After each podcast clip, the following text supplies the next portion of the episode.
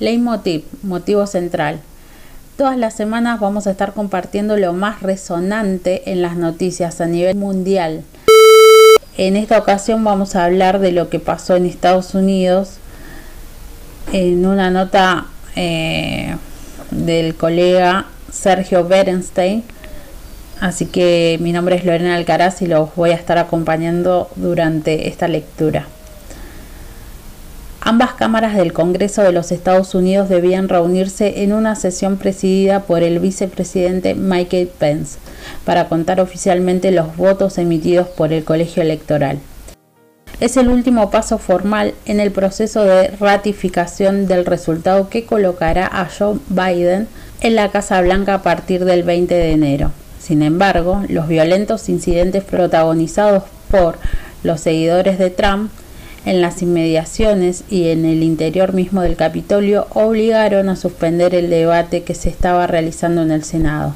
Las imágenes dramáticas y por momentos caricaturescas de los manifestantes invadiendo el recinto conmocionaron a los Estados Unidos y asombraron al mundo entero. El presidente Trump sigue sin reconocer la derrota y venía presionando para que su partido convalidase la hipótesis del fraude en esta instancia crítica que pone un cierre definitivo al proceso electoral. Esto implicaba que el líder de los republicanos en el Senado, Mitch McConnell, y el vicepresidente Pence debían presentarse al juego de Trump. El lunes, durante un meeting en Georgia, el presidente arengó a las masas. No van a tomar la Casa Blanca, vamos a luchar hasta el final, dijo.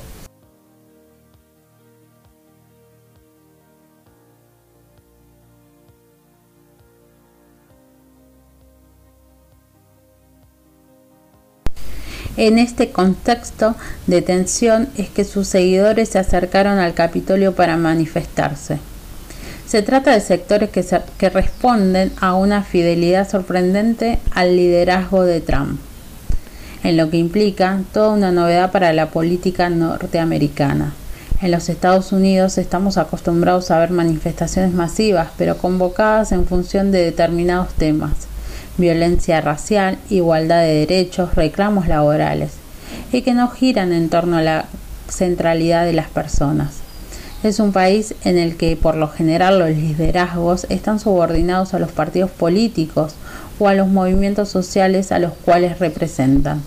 En este caso, el liderazgo de Trump es distinto. Él no se ve a sí mismo como un líder circunstancial del electorado republicano, sino como un líder permanente que llegó para quedarse. A esto se le suma la visión que tiene del sistema político y del rol que ejerce como un gran transformador que viene a limpiar el pantano de Washington. La irrupción y el éxito de este tipo de liderazgo es fruto de una serie de elementos que se combinaron de una manera muy especial durante los últimos años el ataque a las Torres Gemelas de 2001, la crisis financiera en 2008, la reacción anti-elite, que no solo es un fenómeno norteamericano, la cuestión medioambiental y los cambios en las formas de producción, el rechazo de la población de la clase media blanca, sobre todo en el interior de los Estados Unidos, a los cambios que impone la globalización y la nueva demografía. En un contexto de shock recurrentes y crisis acumuladas, se crearon las condiciones para la aparición de este núcleo de seguidores diversos, muy fieles a Trump, que enlazan su liderazgo y creen con firmeza en la hipótesis de fraude.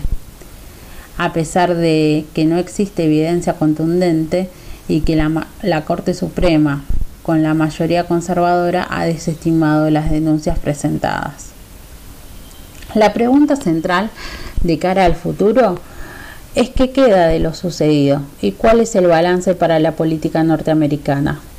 Resulta más sencillo distinguir los aspectos negativos de lo ocurrido, sin embargo, también se puede destacar un elemento positivo, considerado como un test de resiliencia en el que las instituciones y los liderazgos fueron sometidos a una prueba de estrés máximo. La democracia norteamericana parece haberlo superado y sobrevivió a un intento de insurrección tal como lo definió el presidente electo Biden, que no tiene precedentes en su historia. El aspecto negativo es cómo queda dañada la sociedad norteamericana, notoriamente dividida y con una minoría efervorizada y fanática de Trump, que considera que su reclamo es legítimo. Aproximadamente dos tercios del electorado republicano sostiene que hubo fraude, por lo que desconoce la legitimidad de, de origen que posee Biden.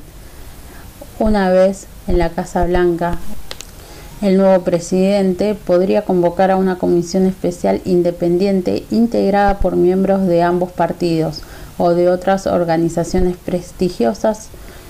También designar a un fiscal especial que sea aceptado de forma amplia para que haya un dictamen final respecto a lo ocurrido en las elecciones.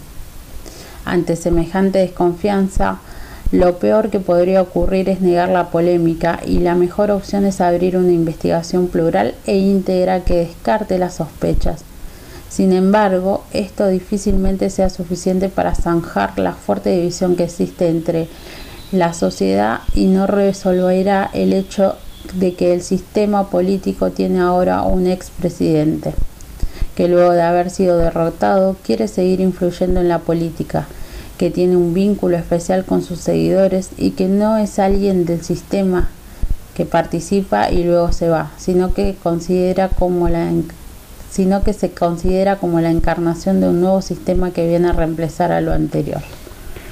Bueno, esta fue la nota de Sergio Berenstein. La verdad que coincido en la mayoría de las cosas que dice, dado que a todos nos dejó helados eh, lo que pasó en el Capitolio. Eh, creo que nadie esperaba, al menos en Latinoamérica, que Estados Unidos eh, fuera un reflejo, ¿no? Un reflejo de lo que pasa habitualmente en Latinoamérica. Esto fue todo por hoy. nos vemos en el próximo episodio. Espero que me acompañen en estas lecturas de las notas más resonantes de la semana.